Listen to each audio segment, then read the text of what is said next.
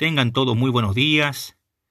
Una vez más por aquí grabando este audio completamente casero, bastante artesanal.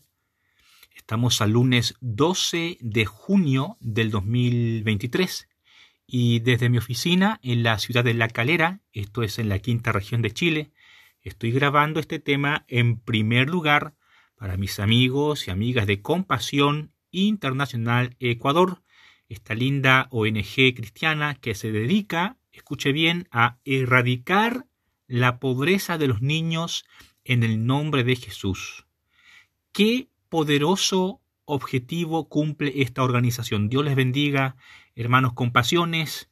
El Señor sea con ustedes, dándoles sabiduría, gracia, habilidad, capacidades, talentos y por supuesto recursos económicos para poder hacer esto en el nombre de Jesús. Quiero compartirles un tema hoy bastante apasionante, pero debo reconocer que es un poco difícil también la explicación, porque es un tema que combina Antiguo Testamento, profetas e historia, historia bíblica.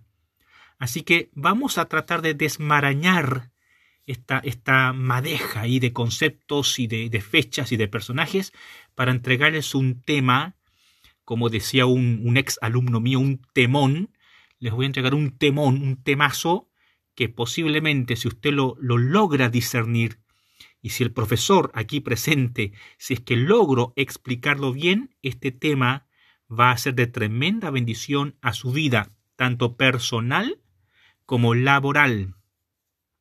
Y si aquí usted me está escuchando y usted ejerce ministerio en alguna iglesia, tenga por seguro que este tema también le va a ayudar en ese departamento, en ese ministerio de su congregación local.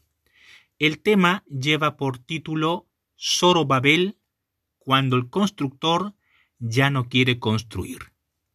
Repito el tema. Babel cuando el constructor ya no quiere construir. Comenzamos definiendo el nombre Zorobabel. Zorobabel significa semilla de Babilonia. Probablemente porque este hombre nació en el exilio y allí creció. Repito, Zorobabel significa semilla de Babilonia, probablemente porque este hombre, este personaje del que quiero hablarle, nació en el exilio babilónico y allí creció, allí se desarrolló.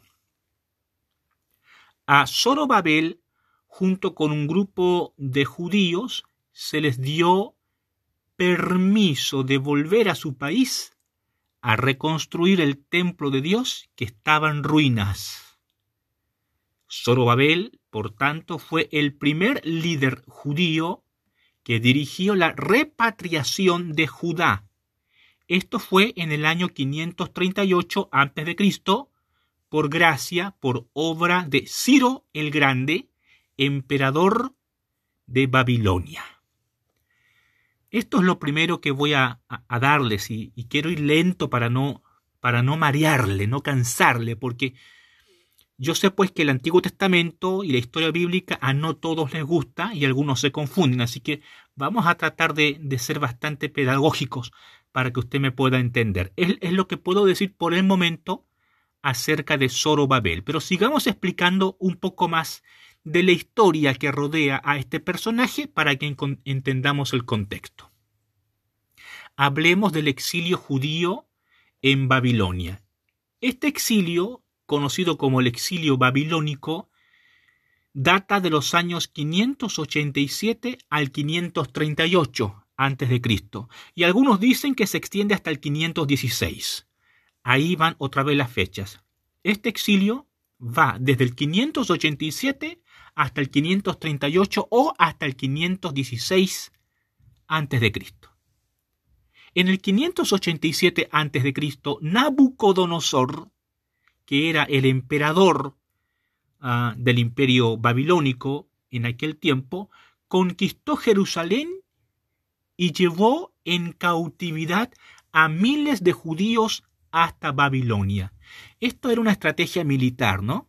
Era una estrategia militar. ¿En qué consistía? Se levantaban reinos ah, poderosos, grandes en, en, armamento, en estrategia, y comenzaban a expandir sus territorios. Y la forma en que lo hacían era conquistando reinos más pequeños. Este fue el caso de Babilonia. Se levanta pues los babilonios y comienzan a conquistar otros pueblos pequeños y comienzan a anexarlos a su territorio. Algunos territorios que están un poco distantes no los anexan, pero sí los subyugan, o sea, los esclavizan, los hacen estados esclavos de Babilonia. Este fue el caso de Judá. Este fue el caso de Judá. En el 587 Nabucodonosor, el emperador babilónico, va y conquista Jerusalén, que es la capital de Judá, y lleva cautivos, lleva esclavos o lleva personas en contra de su voluntad desde Jerusalén, capital de Judá, hasta Babilonia, la capital del imperio. Y esto ocurre en el 587. Dentro de estos exiliados nos encontramos, por ejemplo, con Daniel y sus tres amigos, pero de ellos no vamos a hablar en esta ocasión, eso sería para otra oportunidad. Vamos a irnos 48 años más, más a la historia, más adelante. En el 539 a.C., en el 539 a.C., o sea, 48 años más tarde, Ciro el Grande, aquí aparece otro personaje, Ciro, Ciro el Grande, rey de Persia, marchó contra Babilonia y la derrotó. Ah, debemos entender aquí el escenario geopolítico que está ocurriendo. Babilonia ha gobernado el mundo civilizado por, varias décadas. Pero a todo imperio le llega un final, y eso ocurrió con el imperio babilónico. Se levanta un rey llamado Ciro, con C, Ciro, al que la historia apodaría el Grande. Y este rey de Persia, Persia antes estaba subyugada por Babilonia, se levanta en armas contra Babilonia y logra vencerla. Todo esto comandado por eh, Ciro. Ciro en comparación a Nabucodonosor y su dinastía de hijos que, que gobiernan pues la Mesopotamia, Ciro es bondadoso y decide liberar a los judíos que estaban cautivos en Babilonia. Les da libertad. Esto ocurrió en el 538, con el famoso Edicto de Ciro o la Orden de Liberación de Ciro. Les voy a explicar. Ciro conquista Babilonia y pues él sabía que muchos pueblos estaban subyugados a Babilonia y que hace Ciro los deja libres, no solamente a los judíos, sino a, la gran cantidad de pueblos o estados que Babilonia había subyugado. Les da libertad. Pero en el caso de los judíos, aquí el corazón de Ciro se conmueve porque es conmovido por Dios.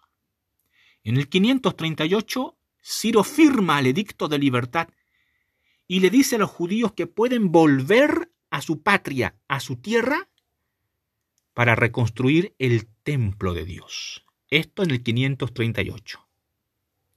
Sin embargo, no todos los judíos, no todos los judíos quisieron retornar. A pesar de que estaban ya esclavizados por casi 50 años en Babilonia, escuche esto, casi 50 años viviendo en un país extraño, en una ciudad que no era la suya, lejos de su hogar, de pronto llega este libertador, Ciro, y los deja libres.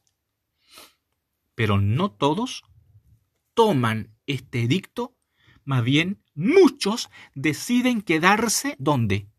En Babilonia. Y, y aunque esto suene raro, la verdad es que tiene bastante sentido común, porque ¿A qué vamos a retornar? ¿A un país que Babilonia había dejado destruido en las ruinas? Porque cuando Nabucodonosor conquistó Jerusalén, conquistó Judá en el 587, no fue misericordioso. Al contrario, fue desastroso, horroroso, terrorífico. Nabucodonosor, según cuenta la historia, hizo destrozos en toda la nación judía acabó con las haciendas, destrozó los caminos, taponeó los pozos de agua, secó los ríos, mató hombres, mató mujeres, mató niños, esclavizó a toda la nación y lo que es peor, Nabucodonosor en el 587 destruyó bloque por bloque, ladrillo por ladrillo, el templo de Jerusalén. Por tanto, 48 años más tarde, o casi 50 años más tarde, cuando se levanta un nuevo emperador, Ciro, y los deja libres para que retornen a reconstruir, muchos no quisieron retornar. No tenían razón de venir. Acá, en Jerusalén, decían ellos, no hay nada. Nuestras casas ya no están, no tenemos las haciendas, no hay fincas, no hay viñas, no hay higueras, no hay olivos, no hay aceite, no, no, no tenemos dinero. Mejor nos quedamos acá en Babilonia porque si bien somos esclavos, al menos tenemos cómo vivir. No obstante, Zorobabel y algunos judíos aceptaron la gracia concedida por el nuevo emperador y retornaron a Jerusalén para reconstruir el templo de Dios. Esto fue un pedido especial que Ciro les hizo a los judíos, a diferencia de los otros pueblos que estaban esclavizados en Babilonia. Ciro le dijo a los judíos, vayan y retornen a Jerusalén para reconstruir el templo. Esto no ocurrió con otros pueblos, pero sí con Judá. Y aquí nos enfrentamos a un enigma bíblico histórico. ¿Conocía Ciro a Jehová? ¿Tenía conocimiento del Dios verdadero?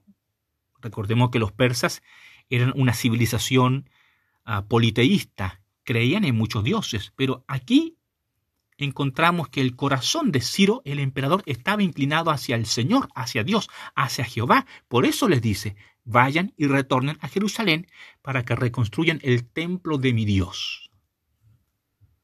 Zorobabel entonces asume este liderazgo y retorna a Jerusalén a reconstruir el templo según la orden de Ciro. Esto lo hace en el 538 antes de Cristo. Cuando leemos la historia bíblica, nos damos cuenta que Zorobabel comenzó bien la obra, o sea, llegó con entusiasmo, llegó con ánimo, llegó con expectativas, llegó con fuerza, llegó con ganas, llegó con todo el power a reconstruir bloque por bloque el templo que los babilonios 48 años atrás habían destruido. En resumen, Zorobabel comenzó bien la obra de reconstrucción y durante dos años, escuche bien, durante dos años logró reconstruir los cimientos del templo y el altar del templo. Durante dos años, Zorobabel, junto con los reconstructores, porque él no se vino solo, él no retornó solo, él se vino con un grupo de judíos, durante dos años lograron reconstruir el cimiento del templo y el altar del templo. Pero esto duró solo dos años. Pasado ese tiempo, la obra se paralizó completamente. Hagamos un punto de, de reflexión acá. Durante dos años trabajaron codo a codo, hombro a hombro, limpiando todo el desastre que los babilonios habían dejado, y durante dos años la energía les alcanzó para reconstruir cimiento y altar. Pero pasado ese tiempo, después de dos años, la obra se estancó completamente. Me encantaría saber si están entendiendo esta conferencia porque estamos hablando de personajes, historia ah, y acontecimientos importantes. Espero que el profesor aquí presente, el que está hablando, pueda estar discursando bien y usted esté entendiendo bien. Aquí hacemos un punto de reflexión. ¿Cuántas veces hemos comenzado proyectos, obras? ¿Cuántas veces nos hemos propuesto metas y durante los primeros días, meses o años le ponemos bueno, trabajamos, activamos, lideramos, oramos, hacemos, vamos? Pero pasado un tiempo, dejamos el proyecto o descuidamos la constancia en la consolidación de la meta, como que nos relajamos, como que debilitamos esa, ese primer impulso con el que comenzamos el proyecto. Eso mismo le pasó a don Zorobabel. Comenzó bien, pero no terminó la obra. La estancó después de dos años de trabajo. Yo no sé si usted se identifica o no con Zorobabel, pero vaya, a mí me ha pasado a veces que comienzo cosas y no las termino. Y eso no está bien. Porque usted y yo estamos llamados a ser terminadores, culminadores. O sea, que lo que nos proponemos hacer, eso debemos hacer y terminarlo bien, no a medias. No a medias. Aquí solo Babel y los reconstructores que retornaron de Babilonia a Judá dejaron el templo a medias, incluso diría menos que medias. Bien, dejemos a, don Zorobabel ahí quietito y ahora hablemos de otro personaje que entra en escena, Ageo.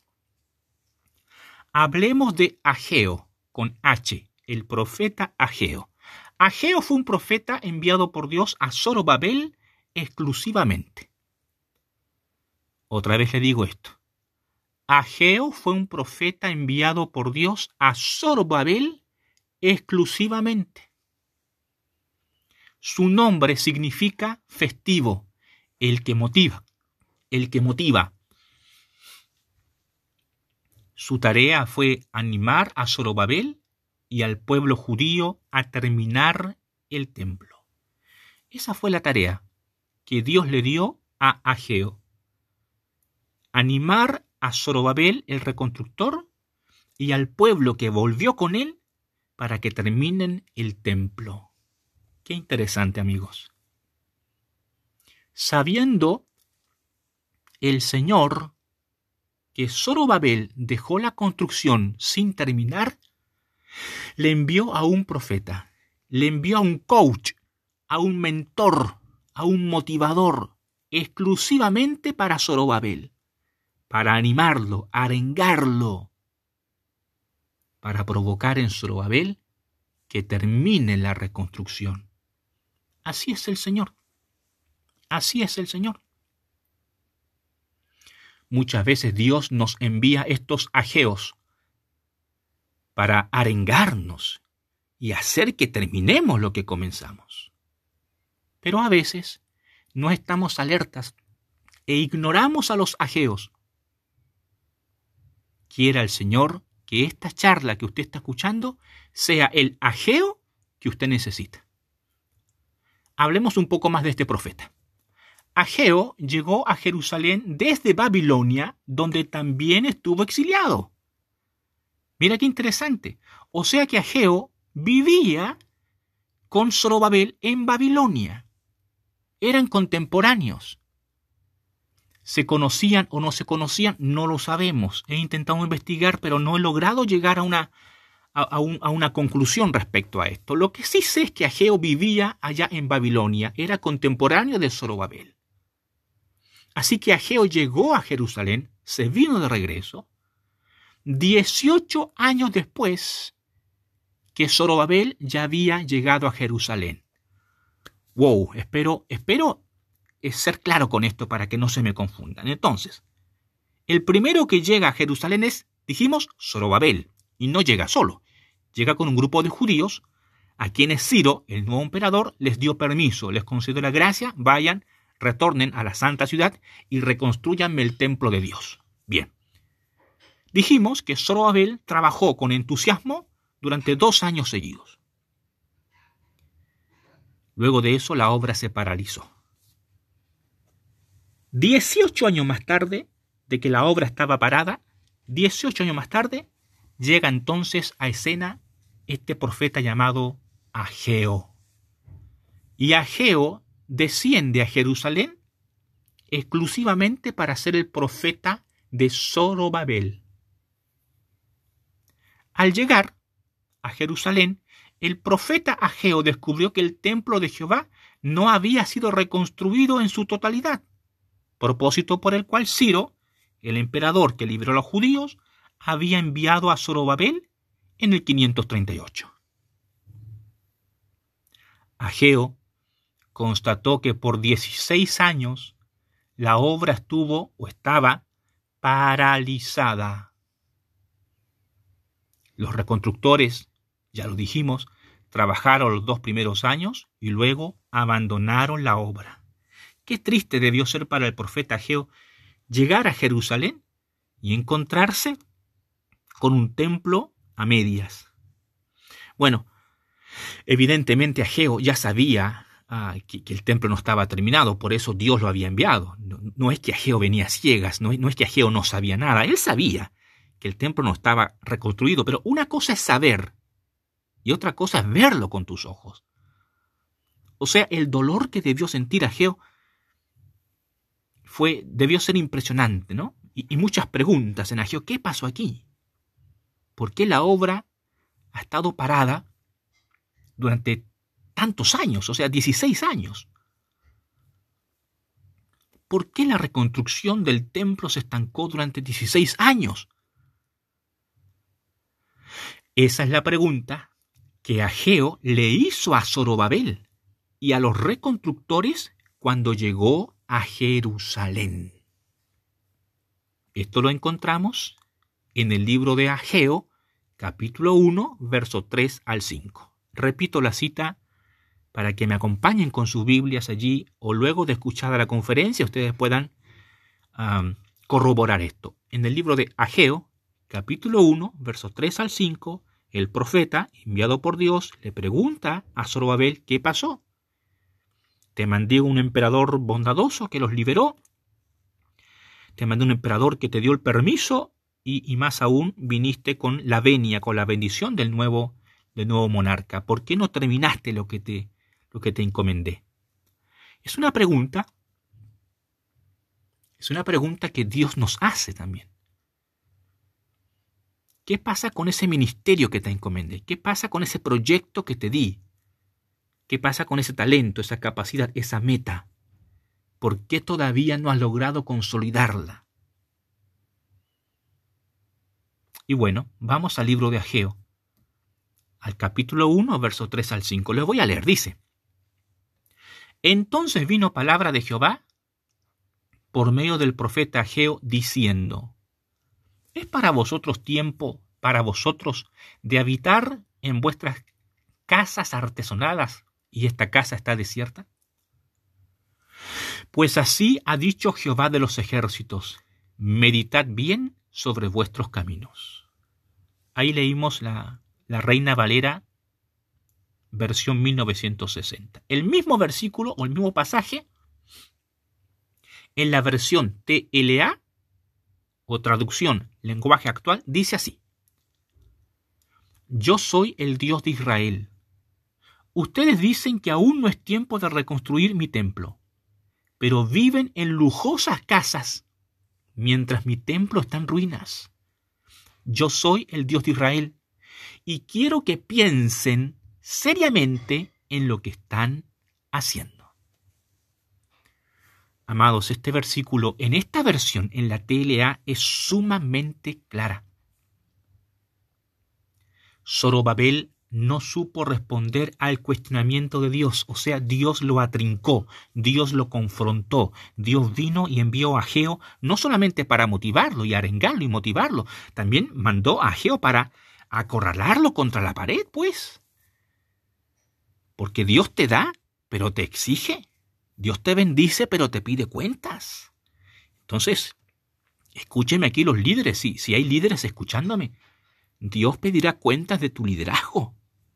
Dios pedirá cuenta de los proyectos que te han sido encomendados. Dios te pedirá factura de las personas que están a tu cargo. Zorobabel no supo responder. Porque la pregunta es, ¿es para vosotros tiempo para vosotros de habitar en vuestras casas artesonadas mientras mi casa está desierta? Es una pregunta retórica aquí que hace el Señor por medio del profeta Geo. Lo que, lo que Dios le está diciendo, no tienen tiempo para, para reconstruir mi casa pero sí tienen tiempo para reconstruir las suyas. Es una pregunta profunda, amigos, es un reclamo de Dios. Es una pregunta reclamo. El profeta encontró al menos tres problemas. Ageo encontró al menos tres problemas o tres gigantes que paralizaron la obra de Dios. Porque Ageo no solo vino como motivador, también vino como investigador. E-, él vino a despertar a Zorobabel, vino, vino a, a moverlo. Y el profeta descubrió que la obra estaba estancada, producto de tres gigantes, tres problemas que paralizaron la obra del Señor. Estos tres gigantes, escuche esto, estos tres gigantes también los enfrentamos a diario en nuestras organizaciones, en nuestras empresas, en nuestras iglesias, en nuestros ministerios o hasta en nuestras vidas personales. Son tres gigantes, tres problemas que paralizaron la reconstrucción la reconstrucción del templo. Quiero pedir perdón a, la audiencia.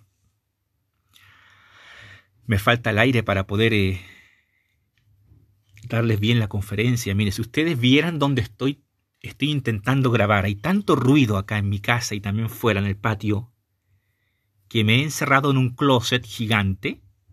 He puesto frazadas o colchas arriba no, tengo forma de describirle, pero he intentado hacer como una cabina improvisada, pero eso mismo me está provocando que me falte un poco el aire, así que téngame paciencia y concéntrese en el contenido. Estos tres gigantes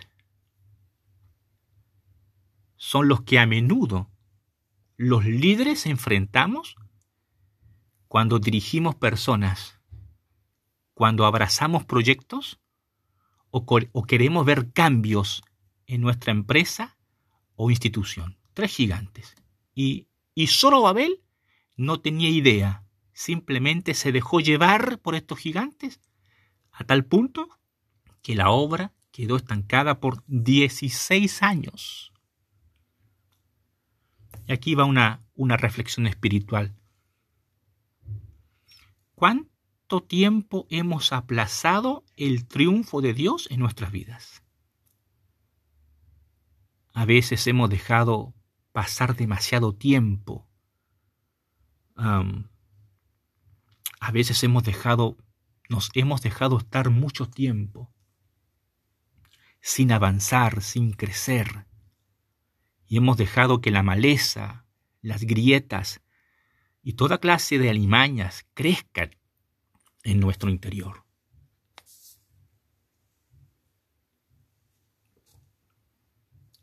Vamos con el primer el primer gigante con el que se enfrentó Zorobabel. Esto lo encontramos en el capítulo 1, verso 2 al 4 del libro de Ageo. El primer gigante es el desinterés el desinterés. El desinterés es la falta o carencia de interés por algo. El desinterés es la falta de apego o afecto o inclinación o el cariño por algo o alguien. Sinónimos de desinterés. Distanciamiento, indiferencia, desapego, desentendimiento. Desinterés. Se dice de aquellas personas que ya no tienen interés en algo o alguien. Yo no sé, estimado oyente, si alguna vez le ha tocado trabajar con gente desinteresada. En el sentido negativo me refiero. En lo personal, me ha, tocado liderar personas que perdieron el interés en la obra, en el proyecto, en la misión y es sumamente difícil inyectarles otra vez el interés.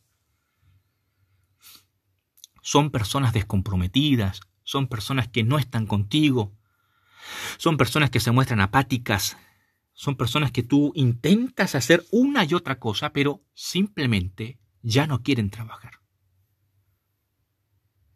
Eso fue lo que pasó comenzando por Zorobabel. Zorobabel y los reconstructores comenzaron bien el proceso de construcción, pero después de dos años abandonaron la obra. ¿Por qué? Primer problema, número uno, el desinterés se apoderó de ellos. El desinterés se apoderó de ellos. Se interesaron más en reconstruir sus propias casas, en replantar sus viñas, destapar los pozos de agua, despejar los caminos y rehacer sus vidas. Ellos no se dieron cuenta de su desinterés por la reconstrucción del templo de Jehová hasta que Ageo llegó para despertarlos. Y así, a veces, nosotros mismos, sin darnos cuenta, nos deslizamos de la misión. Nos desapegamos del proyecto o ya no le ponemos tantas ganas como antes a aquella meta. Y comenzamos a interesarnos en otras cosas. El desinterés se muestra de forma palpable cuando no estás comprometido, cuando no llegas a tiempo, cuando no haces la tarea, cuando no asistes a la reunión, cuando no reportas. El desinterés no se puede disimular. Repito, el desinterés no se puede disimular. La gente desinteresada muestra su apatía. Y eso hace mucho daño al líder. Cuando Zorobabel llegó con los suyos a reconstruir, no solo se encontraron con el templo en ruinas, recuerde, también se encontraron con sus casas en ruinas, con sus haciendas, sus fincas, los caminos, los pozos, los ríos. Todo era un desastre. Y muy probablemente, cuando estaban reconstruyendo el templo, comenzaron a mirar sus fincas, sus haciendas, sus negocios, sus caminos, sus viñas, sus higueras, y comenzaron a pensar, a cavilar en su pensamiento, ¿qué hago aquí en la obra mientras podría estar reconstruyendo mi casa?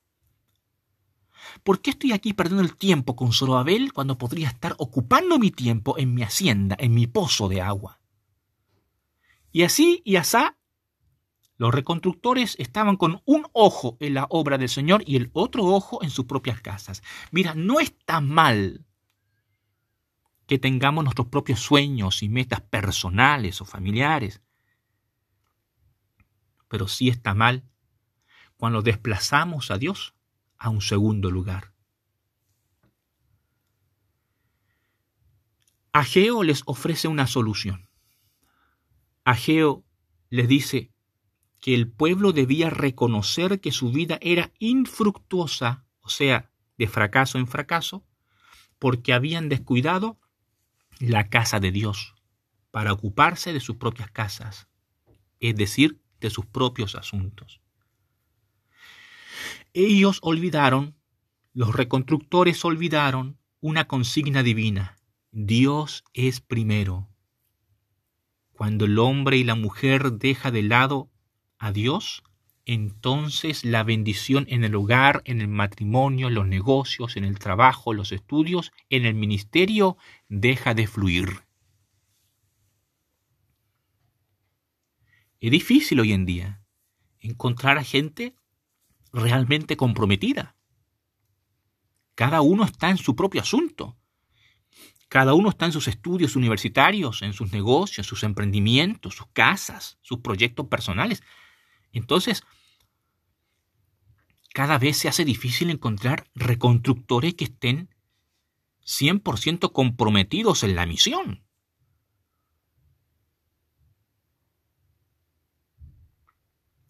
A veces me he sentido como Zorobabel, solo, tirando o jalando el carro solo.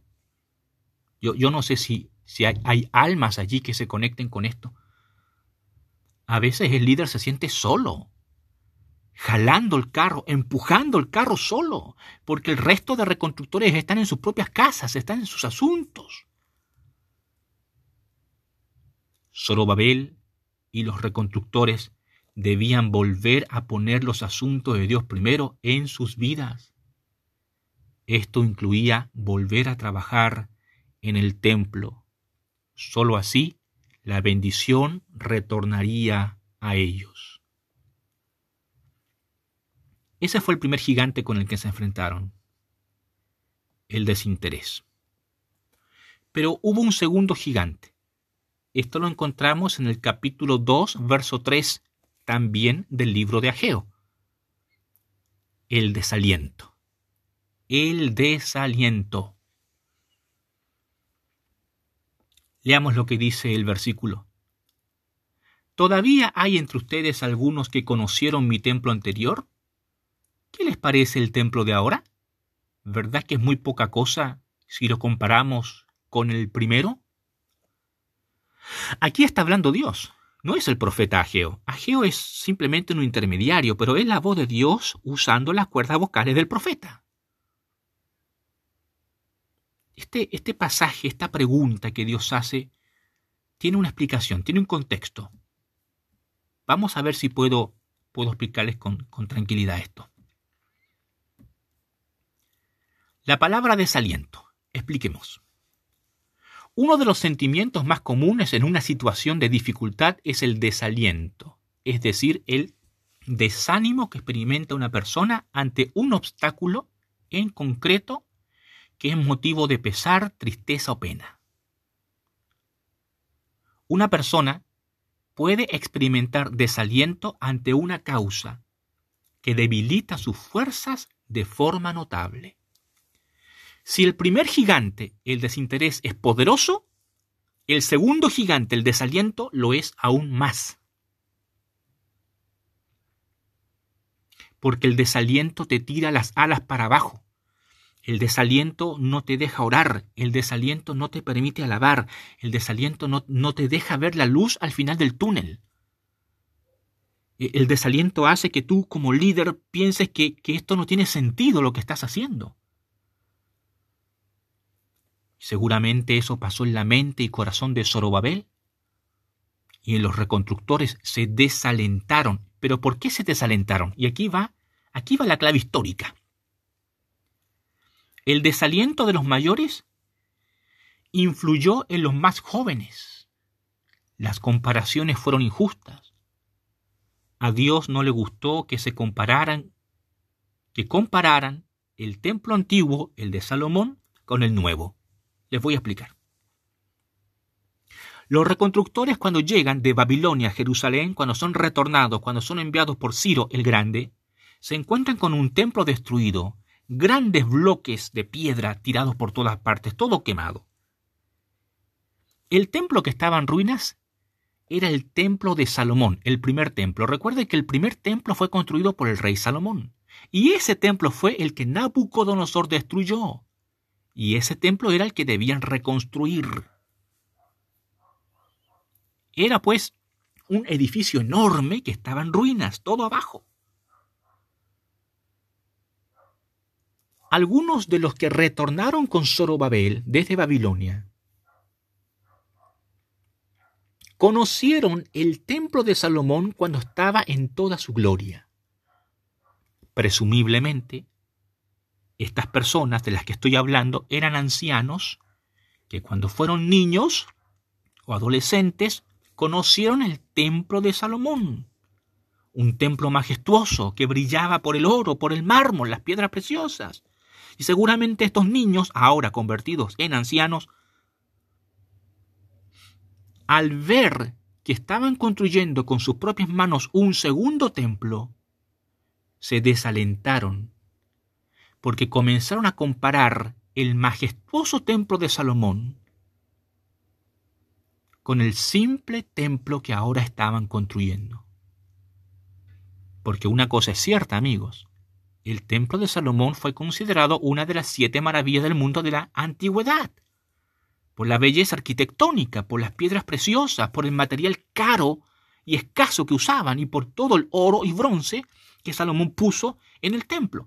Pero entonces estos ancianos que vinieron con Zorobabel comenzaron a echar los ánimos abajo de los jóvenes reconstructores, de los más jóvenes, entre ellos Zorobabel. ¿Por qué? Porque comenzaron a comparar el templo antiguo que brillaba en oro con el nuevo templo que era puro hormigón, puro concreto o material mucho más simple. Esto nos enseña que las comparaciones son tontas e injustas. Deje de compararse. Las comparaciones son odiosas, las comparaciones no te hacen bien. No compares tu ministerio con el de otro, saldrás perdiendo. Entiende que la iglesia de al lado no es tu competencia, es tu complemento. No compares tu liderazgo con otro líder. No compares tu, forma de ser, tu forma de hablar, tu forma de enseñar con otro maestro, con otro predicador, con otro director ejecutivo. No te compares. Porque si te comparas, comenzarás a desalentarte. Y lo que es peor, comenzarás a desalentar al resto del grupo. Esto hicieron los antiguos. Los antiguos que regresaron con Zorobabel, en vez de animar a Zorobabel, en vez de animar a los jóvenes reconstructores, estaban todo el día murmurando, criticando y comparando el antiguo templo con el nuevo templo. Si hay personas antiguas escuchándome aquí, reciban esta palabra que es importante. Deja de comparar al nuevo líder con el antiguo líder no le haces ningún bien ni a la organización ni al líder que está ahora al frente de ella. El antiguo líder tuvo sus virtudes, el nuevo líder también las tiene.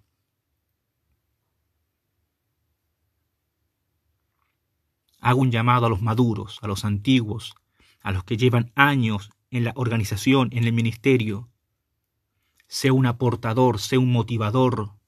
No seas una piedra de tropiezo. A veces nos convertimos en, en obstaculizadores de la construcción cuando comenzamos a comparar o decimos siempre se ha hecho así, yo siempre lo hago de esta manera, no se hacía así antes o, el tiempo pasado fueran mejores. Eso desmoraliza a los nuevos, eso inyecta de una energía negativa, tóxica el ambiente laboral. ¿Cuál es la solución para esto? Ageo les dice, pónganse a trabajar duro. El desaliento se combate con trabajo duro. Esto lo encontramos en el capítulo 2, versículo 4. Tengan fe es la segunda solución que Ageo les dice. Capítulo 2, verso 9. Tengan fe. Ageo les hizo saber a los constructores que estaban edificando un templo para Dios y no para los hombres, y que este templo sobrepasaría la antigua gloria del templo de Salomón. Si bien el templo de Zorobabel, el segundo templo, no, no es comparable en belleza al de Salomón, no podría compararse, sería injusto. Salomón contaba con todos los recursos financieros, pero sobrepasó la gloria porque el primer templo fue construido por un hombre, el más sabio del mundo y presumiblemente uno de los más ricos del mundo. El segundo templo, en cambio, el de Zorobabel, fue construido por repatriados, por ex exiliados, por gente sencilla, simple. Por eso la segunda gloria es mayor que la primera. Dios mira tu corazón, no la apariencia. Y vamos pues con el tercer gigante. Ya llevamos casi 45 minutos de, de conferencia. Tengo expectativa de que usted esté recibiendo hoy día en la mañana o en la tarde, noche. Bueno, como esto es un audio, usted puede escucharlo a cualquier hora espero que esté recibiendo hoy día. El tercer gigante con el que Babel se enfrentó es la insatisfacción. Insatisfacción. Esto lo encontramos en el capítulo 2, versos 10 al 18. Yo les animo a leer todo el libro de Ageo. Es un libro corto, de apenas dos capítulos. Los lees en cinco minutos, quizás menos. En el capítulo 2, versos 10 al 18, encontramos el tercer gigante que arremetió contra Zorobabel y los trabajadores. Es el gigante de la insatisfacción. Les voy a describir. La insatisfacción es un sentimiento interior que experimenta una persona cuando siente que una realidad determinada no cumple sus expectativas. La insatisfacción muestra un nivel de desencanto personal producido por la frustración de que no haya cumplido un deseo determinado.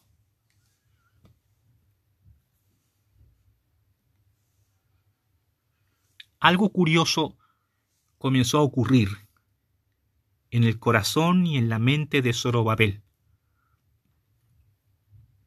Cuando Zorobabel escuchó el mensaje de Ageo, se puso pilas. Zorobabel se puso pilas, se motivó, se animó, y junto con los, con los reconstructores se pusieron otra vez manos a la obra, o sea, la reconstrucción se activó.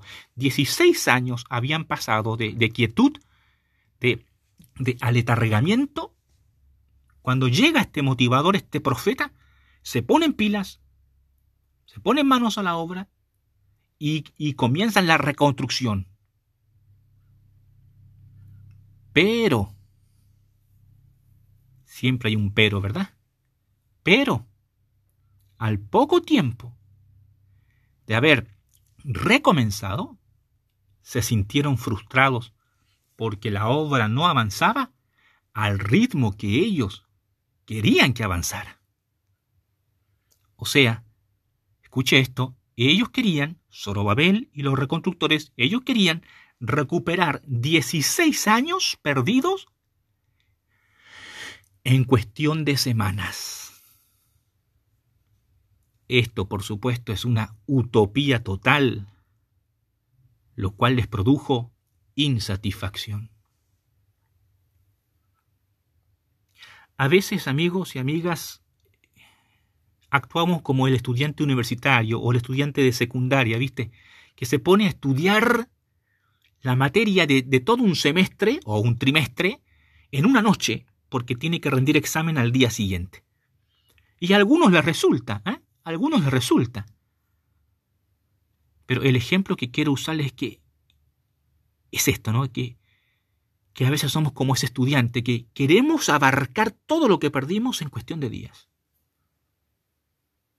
Es como la persona que se pone a hacer dieta o ejercicio en el gym y no ha seguido la dieta, no, no ha hecho los ejercicios, entonces de pronto despierta y quiere recuperar todo en dos, dos o tres días, cuando el coach, el entrenador le dijo que debía estar haciendo ejercicios o siguiendo la dieta por seis meses, entonces esta persona en una semana quiere bajar toda la panza, quiere tener bíceps, músculos atléticos y se frustra, se enoja cuando no ve resultados como quisiera verlos. Eso es la insatisfacción y eso les pasó a Zorobabel. Estuvieron 16 años dormidos, 16 años aletargados, de pronto les llega a Geo, los motiva, los arenga, les reclama, se despiertan, se ponen a trabajar, otra vez van con los martillos, con los serruchos, con las picotas y comienzan a levantar el muro, comienzan a levantar el templo, el templo, el templo. Pero al final de la jornada, al final de los días, se dan cuenta que han avanzado muy poco y se enojan. Quedan insatisfechos. Porque ellos en su absurda necedad pensaban que podían recuperar más de una década perdida en cuestión de días. Así actuamos nosotros. Amigos y amigas, el éxito verdadero llega después de un largo proceso de trabajo, un proceso que toma días, semanas y hasta meses. Tú no puedes leer la Biblia entera en un solo día. Y si llegases a hacerlo por, por algún, no sé, alguna inteligencia artificial, si llegases a hacerlo, ni siquiera lo aprovecharías. Porque el mayor provecho del éxito se obtiene en el proceso. Cuando todos los días trabajas en ti, todos los días trabajas en tu equipo. El problema en el que te encuentras, la situación en la que te encuentras, el estancamiento que estás viviendo, no podrás salir de allí en un par de días. Tienes que trabajar la reconstrucción. Debes cultivar paciencia, tolerancia, constancia, para que no te venga la insatisfacción. Hay gente muy nerviosa que quiere conseguir logros a los pocos días y no es así. Entre más grande es la meta, entre más grande es el proyecto, más semanas y meses debe invertir usted de trabajo, de oración, de, de inyección, de provisión, de capacitación. Yo estoy muy contento por aquellos hermanos de compasión que están escuchando estas charlas.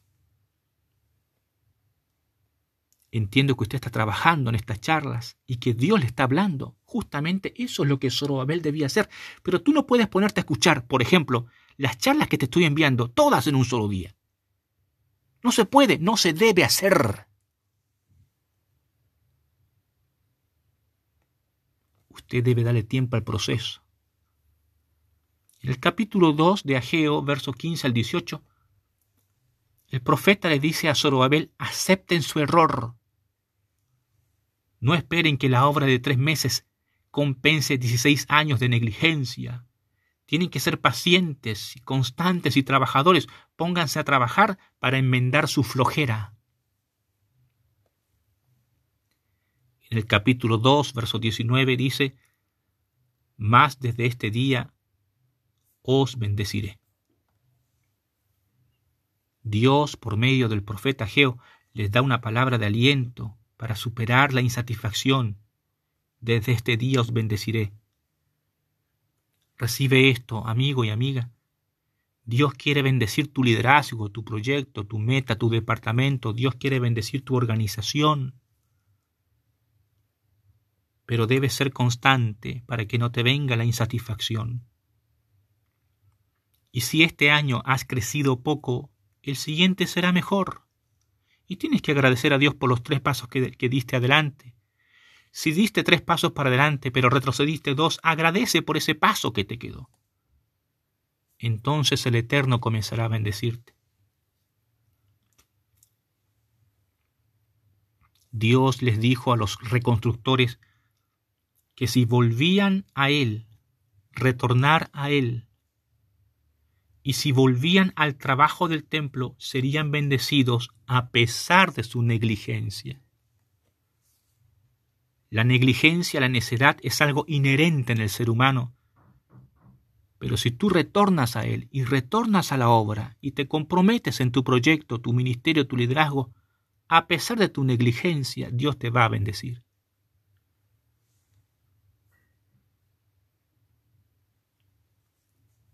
Quiero concluir con, con lo siguiente.